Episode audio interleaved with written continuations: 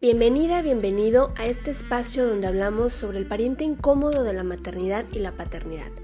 Yo soy Georgina González, especialista en duelo gestacional perinatal y neonatal, y deseo que encuentres en este espacio un lugar seguro y respetuoso para transitar tu proceso de duelo.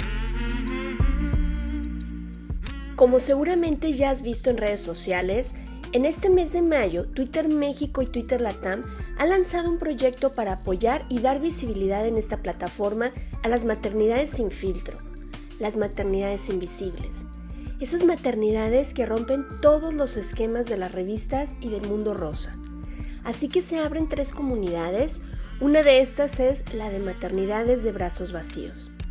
La intención es poder lograr hacer ruido en esta red social que tiene mucho impacto, sobre todo en temas de política, y es ahí donde necesitamos ese impacto para poder hacer realidad el sueño de instaurar protocolos de atención ante la muerte gestacional perinatal en toda América Latina. Sabemos que no es una red donde muchas personas estén tan familiarizadas y en algún momento te vamos a anunciar una capacitación por parte del corporativo de Twitter para aprender lo básico para esta aplicación pero por lo pronto tu presencia es muy importante para este movimiento que estamos haciendo en toda Latinoamérica. Y justamente hoy, 9 de mayo, tendremos el primer evento privado en este lugar. El horario es a las 19 horas Centro de México, 21 horas Argentina. Busca eh, qué hora es en tu país para que te puedas integrar a este evento Vamos a hablar sobre esas maternidades invisibles, esas maternidades de brazos vacíos y sobre infertilidad. Te esperamos. Recuerda que no hay apoyo pequeño, todos cuentan y juntas hacemos más.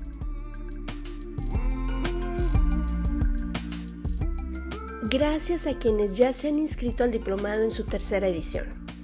Y bueno, déjenme presumirles que hoy es mi cumpleaños, así es que de hoy 9 de mayo al lunes 16 de mayo vamos a tener el 15% de descuento en el costo del diplomado. Si estás interesada o si estás interesado en formarte profesionalmente para acompañar a familias y a personal sanitario en este proceso de duelo, no lo dudes, esta formación es para ti. Para más información puedes enviarme un correo duelorespetadopodcast.gmail.com o contáctame por mensaje en mis redes sociales. Gracias por hacer posible que tengamos profesionales en este tema que tanta falta nos hace. Esto es Duelo Respetado.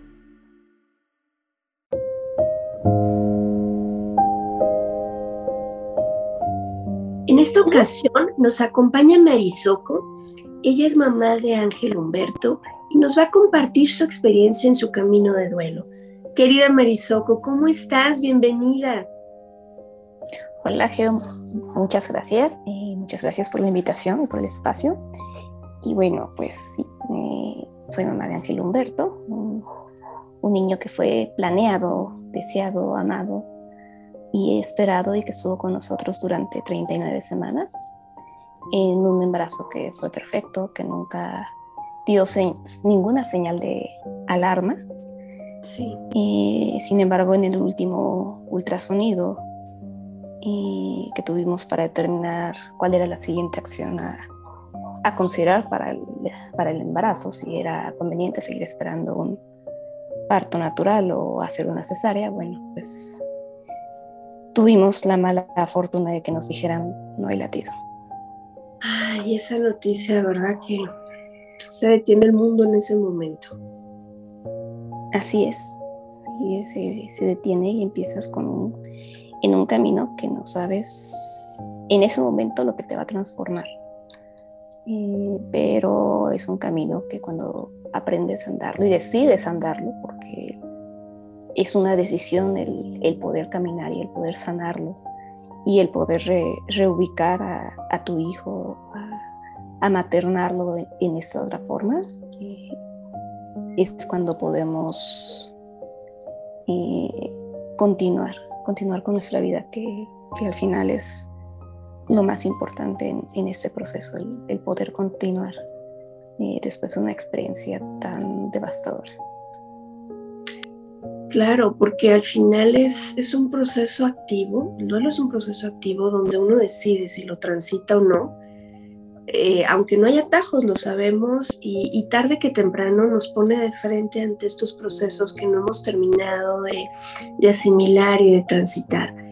Y, efectivamente, Marisoco, es poder tomar estas partes de, de nuestra alma rota y en esta reconstrucción que tú decides hacer ¿cuál, tú consideras que ha sido tu mayor reto dentro de este proceso de duelo? Mi mayor reto es, voy a intentar como englobarlo, porque mm, este tipo de duelo, el duelo, en mi caso que es duelo perinatal, es un duelo que desestructura a, todo tu ser, todo lo que conoces toda tu vida.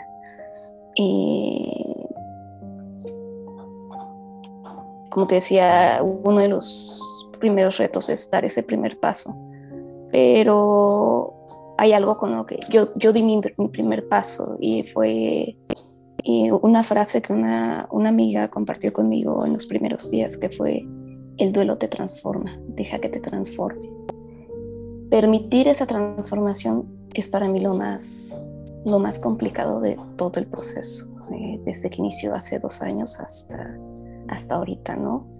Porque eh, hay una transformación en todas las áreas de tu vida, eh, como persona, como mamá, como mujer y como miembro de una familia, como miembro de una sociedad.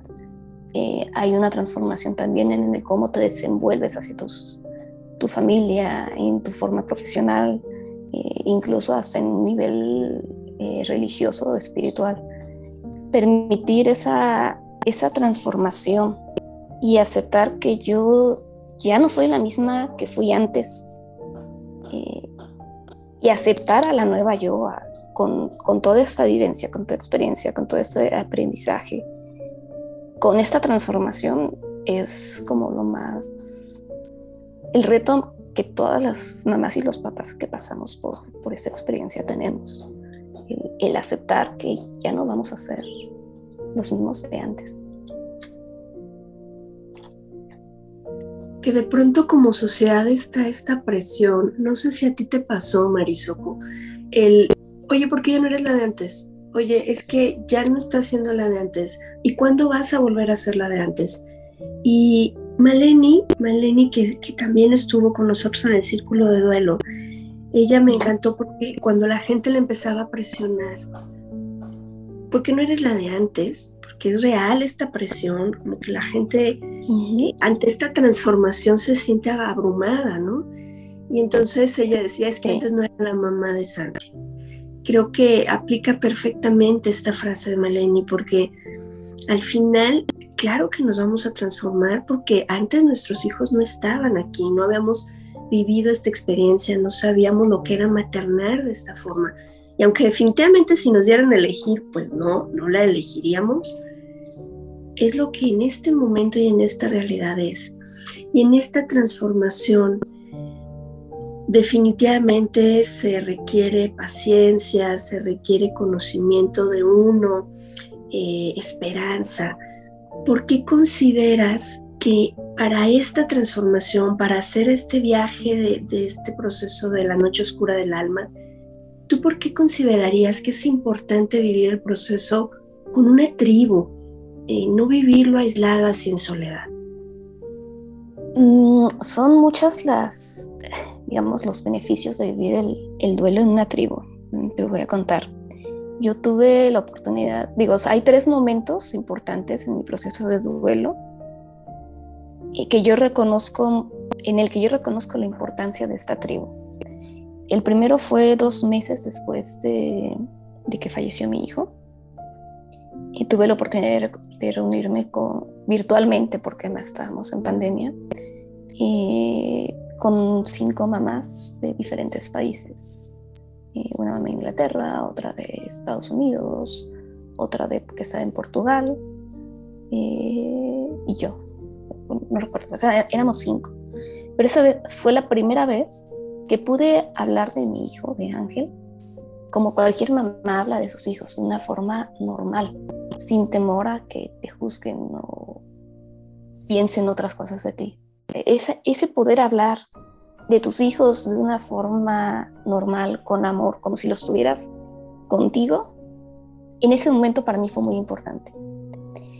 Y después, posteriormente, viene eh, el círculo que, tú y Antonio eh, ofrecen a, las familias en duelo. Y, ahí hay algo muy importante en esta dinámica, que es un, círculo en el que hay mamás y hay papás, un círculo en el que hay parejas. Encuentras la validación de tus emociones y de lo que estás sintiendo y lo que estás viviendo y de tus pensamientos y de toda esta locura que de momento sientes que, que no puedes con ella. Porque te das cuenta que no eres el único, te das cuenta que otros papás, otras familias también lo, estás viviendo, lo están viviendo. Te das cuenta que ellos te entienden. Y algo maravilloso que hay en, en este círculo que tú haces es el que esté Antonio contigo porque nos da la posibilidad de ver una perspectiva de una pareja que ha sanado su duelo, que ha caminado el proceso y que te da la esperanza de decir si se puede volver a vivir después de esta experiencia.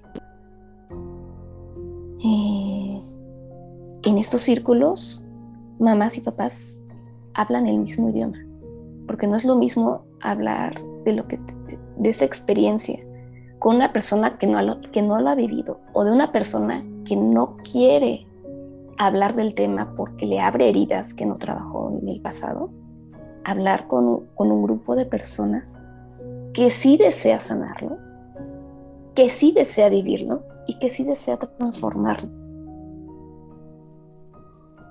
Y por último, creo que también de lo más importante es es no vivirlo solo, no vivir el proceso solo. A mi esposo y a mí nos tocó vivir ese proceso solos los primeros cinco meses. Eh, a excepción de un mes que estuvo, estuvieron nuestros papás en casa, eh, era como que estaban en casa pero no estaban porque ellos evitaban a toda costa el, el que habláramos del tema, el que lloráramos, el que lo viviéramos, porque ellos querían vernos contentos y felices como antes. Y entonces eso generaba esa sensación de estamos solos. Se regresan ellos a, sus casas y nos quedamos otros cuatro meses sin, pues, sin nadie más más que nosotros dos. Y fue donde empezamos a vivir nuestro duelo. Cuando tenemos la oportunidad de unirnos al círculo que, eh, que, tú haces, el proceso se transforma. Y es un proceso de transformación de, de un día para otro, ¿no? de, de estar en un, en un, caos a ver un rumbo, a ver, a ver como si, eh, como si fueran las instrucciones de un mapa, de, ok, hay que andarlo por acá, que para todos va a ser distinto ese mapa, sí, para todos lo va a ser, pero te están ya señalando este camino. Y, y esa tribu está ya sosteniéndote. Ya no, ya no estás solo, ya tienes con quién hablarlo. Y algo, hay algo que tú siempre has dicho. El duelo compartido se hace menos doloroso. Ay, Marisoco, estoy a llorar y llorar. Ay, gracias por tus palabras. No, al contrario, que esa es la transformación que has, que has hecho, que haces todos los, todos los días y con cada papá y con cada mamá.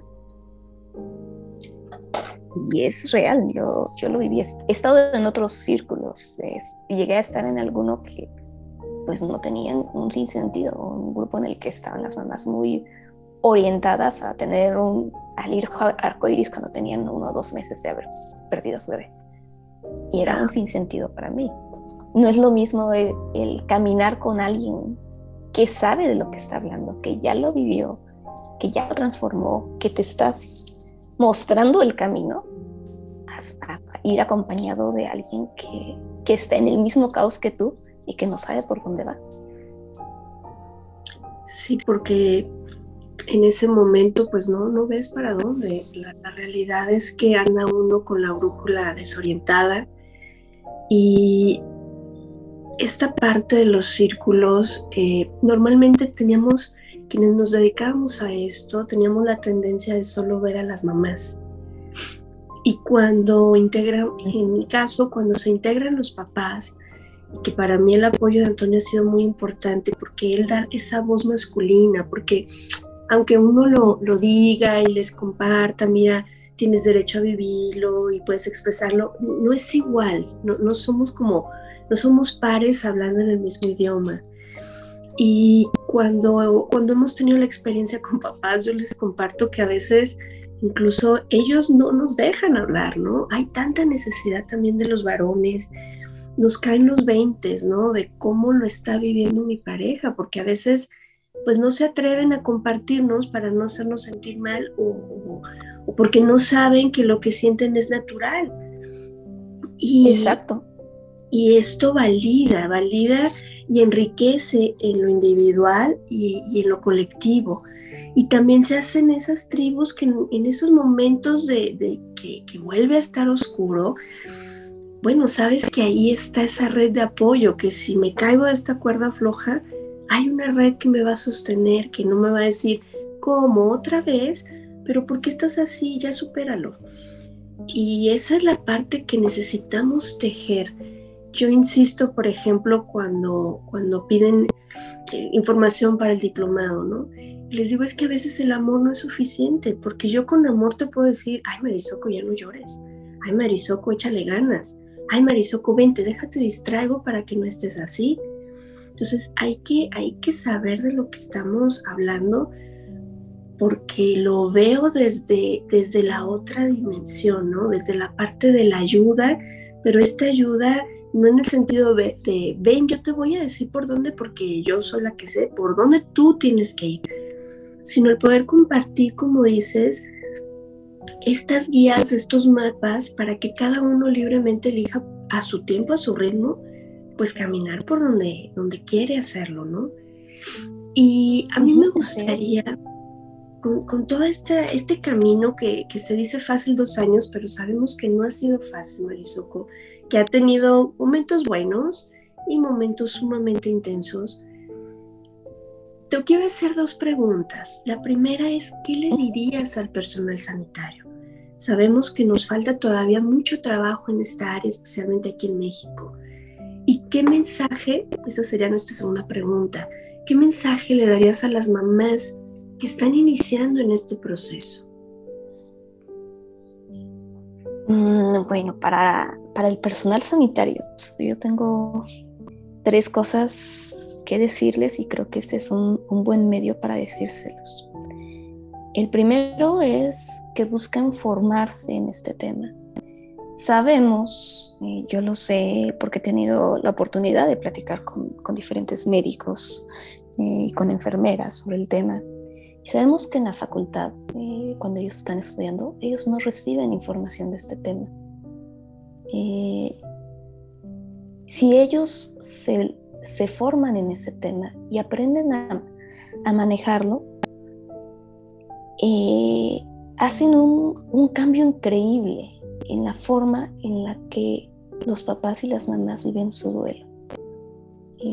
tú sabes que yo tuve la oportunidad de, estar haciendo un voluntariado en HIC Fundación y algo que veíamos ahí era eso. Las mamás que llegaban a la fundación después de la muerte de sus hijos, pero habiendo sido atendidos por un profesional que ya había sido formado en, en, la humanización de, la muerte gestacional y neonatal, sus procesos de duelo eran mucho más sencillos, mucho más rápidos. Había algunos cabos que atar, pero su duelo ya no era este camino tan, tan largo, tan doloroso, tan caótico.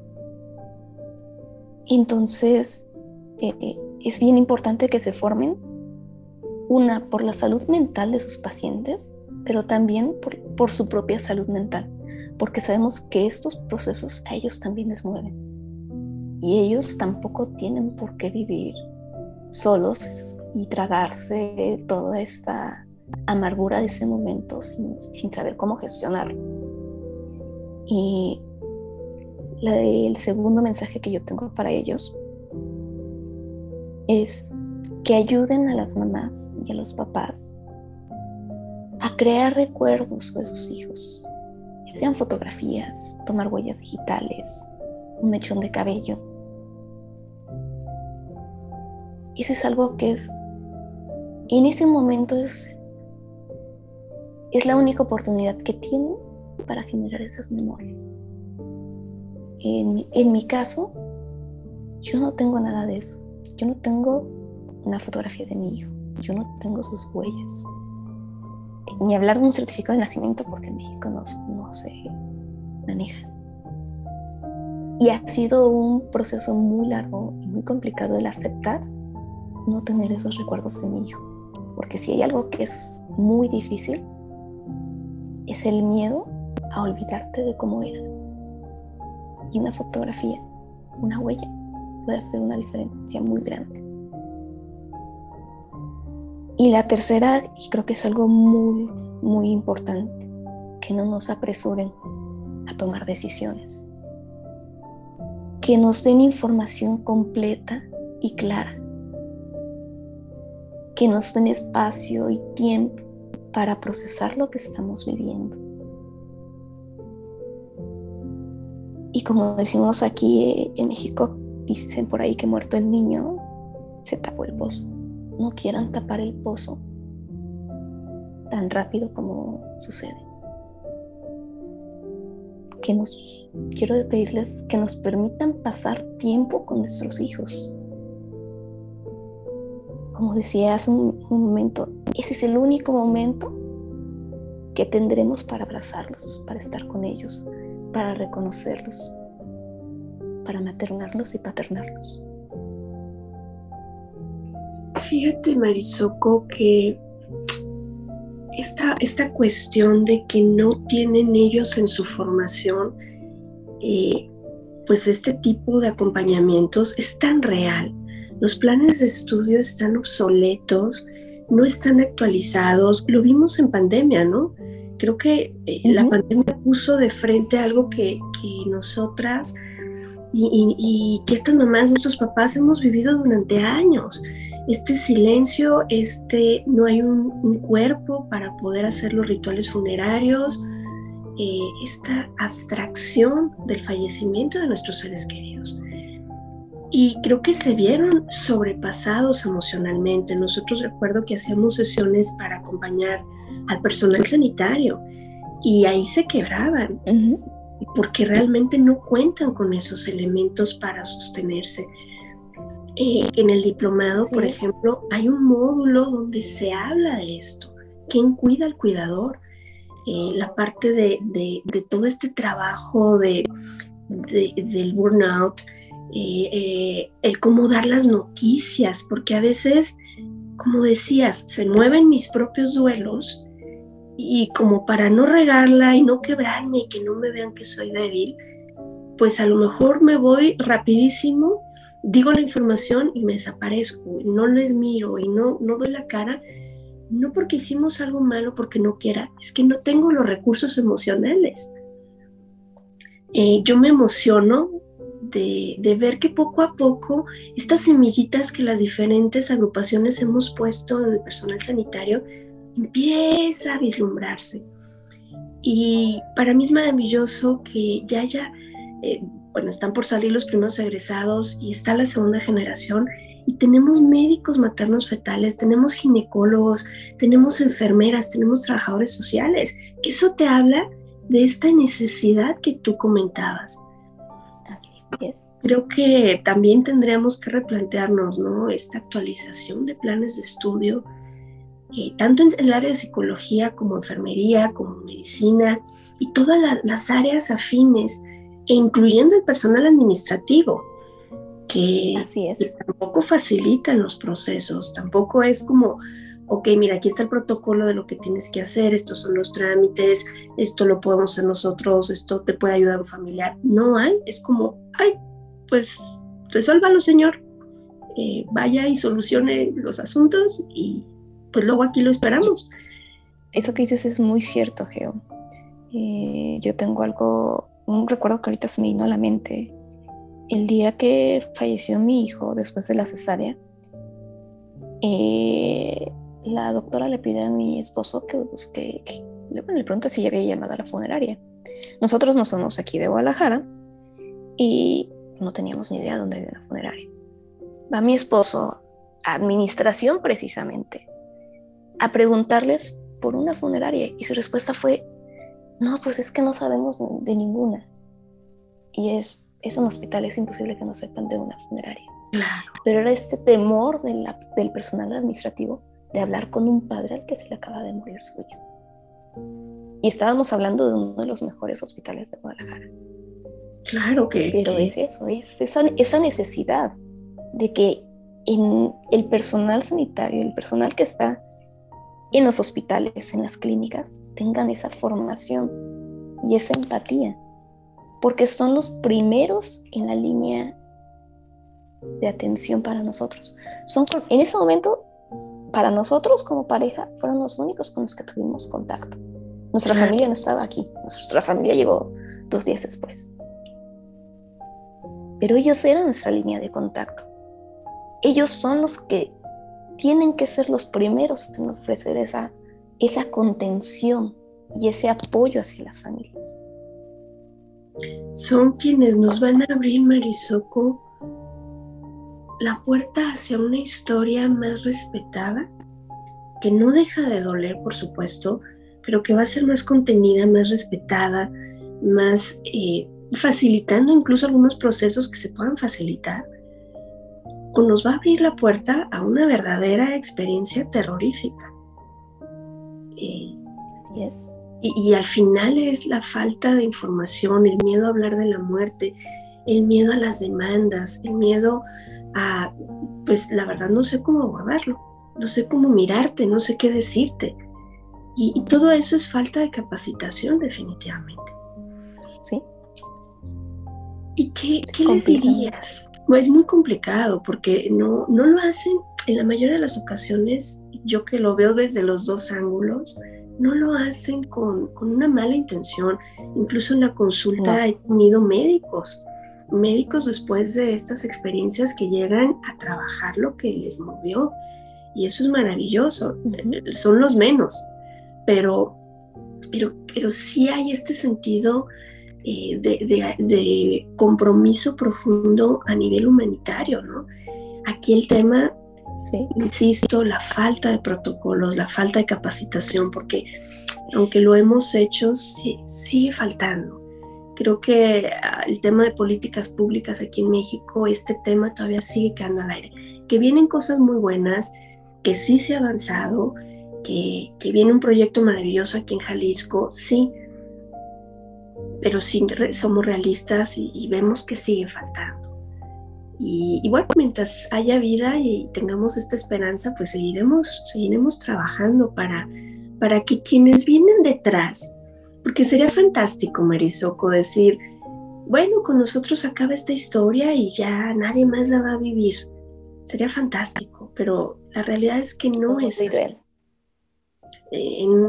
van a seguir pasando estas experiencias, pero que estos papás que lleguen puedan encontrar un terreno más planito, no, no una verdadera tortura transitar esto por todos los obstáculos que de por sí es un proceso difícil, todavía se le agrega.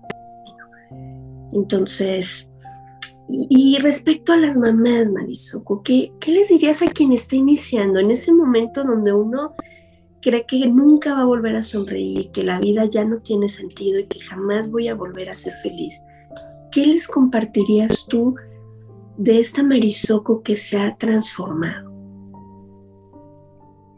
Les compartiría, lo primero es que se permitan vivir su duelo a su ritmo, que no intenten ocultar sus emociones por mantener cómodos a quienes les rodean, a sus familias, a sus amigos, a su círculo social. Que no intenten acelerar el proceso, saltarse los pasos. sanar, transformar esta experiencia, quitar el dolor para dejar únicamente el amor que, que representan nuestros hijos, es un proceso que lleva tiempo. Y aquí no es de que el tiempo lo cura todo, es lo que hacemos con ese tiempo lo que nos va a ayudar a sanar este proceso. Quiero también pedirles que respeten el proceso de sus parejas, porque los papás también sienten y también amaron o aman a sus hijos. Sin embargo, nuestros duelos son distintos y en el caso de ellos, ellos van a expresar su duelo de una forma diferente. Necesitan ser compañeros de vida, ser compañeros en los buenos momentos, como en esta experiencia tan devastadora. Necesitan aprender a caminarlos juntos, respetándose cada uno y comunicando cada uno lo que está sintiendo. Y también quiero decirles que es muy importante que desde un primer momento busquen un acompañamiento profesional, que busquen hacer tribu. El camino de duelo no tienen por qué vivirlo solos. Pueden vivirlo acompañado, pueden transformarlo desde el primer momento. No se esperen a que pasen tres meses, cinco meses, un año o diez años para empezar a trabajar en ese duelo. Es muy importante que desde ese primer momento y tan pronto como sea posible busquen ese acompañamiento. Va a ser una diferencia muy clara en la forma en la que van a aprender a vivir nuevamente desde el amor que representa la familia y desde el amor con el que estaban dispuestos y dispuestas a acoger a sus hijos. Así es, así es, Marisol. Pues sabemos que no ha sido un proceso sencillo. Ahora sí que hablas con conocimiento de causa, porque a veces eh, en, el afán de la gente de consolarnos nos dicen cosas sin, que sean realmente vividas, ¿no?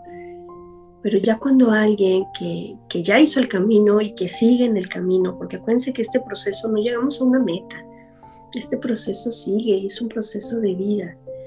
Eh, cuando alguien que ya está unos pasos adelante me lo dice, también me da esperanza. Y esa es la idea también en este podcast de compartir esa esperanza que no sé a ti, Marisol, a mí me hubiera encantado que alguien me lo dijera, ¿no? En esos en esos momentos donde, donde sientes que estás sola, incomprendida y que no hay nada que te motive para seguir adelante, creo que ese rayito de esperanza, aunque quizá en ese momento no tengas la apertura para recibirlo como tal, pero ese rayito de esperanza de si ella pudo, es probable que yo pueda, creo que es alentador en esos momentos intensos. Sí, es alentador y es esa es esa promesa muy pequeña, muy en silencio que da, que da esperanza. Yo recuerdo que, que de las primeras veces que nos encontramos en el círculo, tú me dijiste, te prometo que un día vuelves a sonreír. Y dije, eso es imposible. Para mí en ese momento era un imposible, era, no, yo de esto no voy a hacer nunca pero sin embargo me abrió esa rayita de decir, y si sí, y si sí es posible volver a sonreír. Y, lo cierto es que dos años después, sí se vuelve a sonreír, sí se vuelve a vivir, sí vuelves a tener esperanza, sí vuelves a retomar tus metas, sí vuelves a querer hacer de tu vida lo mejor para ti, para tu familia y por tu hijo o por tu hija. Entonces, sí, es ese rayito de esperanza es el único el que tenemos en ciertos momentos para poder animarnos a caminar este camino de, duelo y de, transformación. Ay, así es, Marisoco. Me, hace remontarme a tantas experiencias y a, esta importancia de, ser esos tutores de resiliencia que nos daba Boris Cyrulnik. Esas palabras que, que dan ese rayito de esperanza. Marisoco, como siempre, un placer, un placer conversar contigo. Para mí es un honor compartir camino. Les, les presumo eh, nuestro sitio web precioso que transmite tanto. Es, creado por Marisoco y todo el amor que ella pone en su, en su trabajo. Y sí, sí lo quiero presumir porque la verdad yo me siento muy orgullosa de, de todo este camino que ella ha hecho y de cómo lo plasma en todo lo que hace. De verdad, eternamente agradecida, Marisol.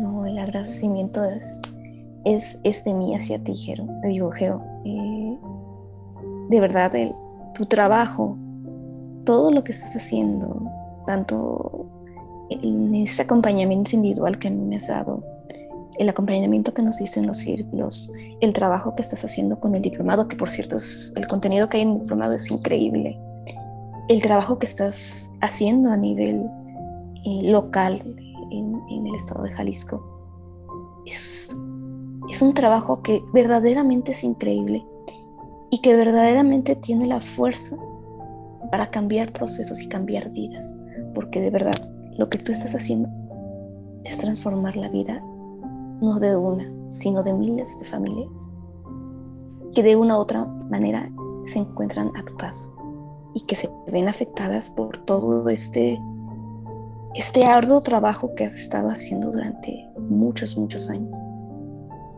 Si tú no hubieras hecho todo este esfuerzo, este trabajo, esta preparación que tú tienes, mi proceso, el proceso de mi esposo, el proceso de mi familia, el proceso de tantas personas que que están a mi alrededor, habría sido completamente diferente. Yo sí puedo ver todo, toda esa transformación que tú haces. Y que sea, quiero que este sea un, agradecimiento de mí y de todos los papás y todas las mamás y todas las familias en las que has sido luz y guía en su proceso de duelo. De verdad que muchas, muchas gracias. Ay, Marisoco. gracias por tus palabras, gracias. Para mí es, es un honor, es un honor poder entrar a esta parte tan sagrada de estos procesos, a la, a la intimidad de las personas, pues tenemos que entrar de puntitas, en silencio, respetando que estamos en un, lugar sagrado al que nos permiten entrar. Todo este camino ha sido por precisamente para que, para que ninguna mamá y ningún papá tengan que vivir en silencio y soledad su proceso de duelo. Nos encantaría evitarlo, me encantaría tener que dedicarme a otra cosa porque ya no hay trabajo, porque ya no hay nada que hacer. Pero lamentablemente no es así. Yo te agradezco tus palabras. Sí, créanme, a veces el camino es cuesta arriba y dices, ah, ah, ¿le sigo o ya mejor le paramos? Pero pero todavía queda mucho por hacer y mientras haya vida, pues sigamos trabajando en esto. Gracias, Marisol. Te mando un abrazo muy, muy grande de corazón a corazón y seguramente tendremos más episodios con, contigo de invitada. y bueno, estoy muy emocionada. Gracias, Marisoco, por estar aquí. gracias a ti, un abrazo enorme. Y gracias a ti que nos escuchas y nos acompañas. De, corazón deseo que, estos episodios puedan acompañarte en esos momentos que, en que estás transitando tu noche oscura del alma. Eh, si este proyecto para ti te ha ayudado y te gustaría seguir colaborando, recuerda que están los botones donde tú puedes donar, está en YouTube, está en SoundCloud. Créeme que, que toda ayuda suma para seguir haciendo capacitaciones, para seguir eh, llevando materiales, para seguir apoyando a otras familias. Ninguna ayuda es pequeña y te lo agradecemos enormemente. Y bueno, yo me despido Te recuerdo, soy Georgina González, especialista en duelo gestacional perinatal y neonatal, y deseo que todas y todos podamos tener un duelo respetado. Hasta la próxima.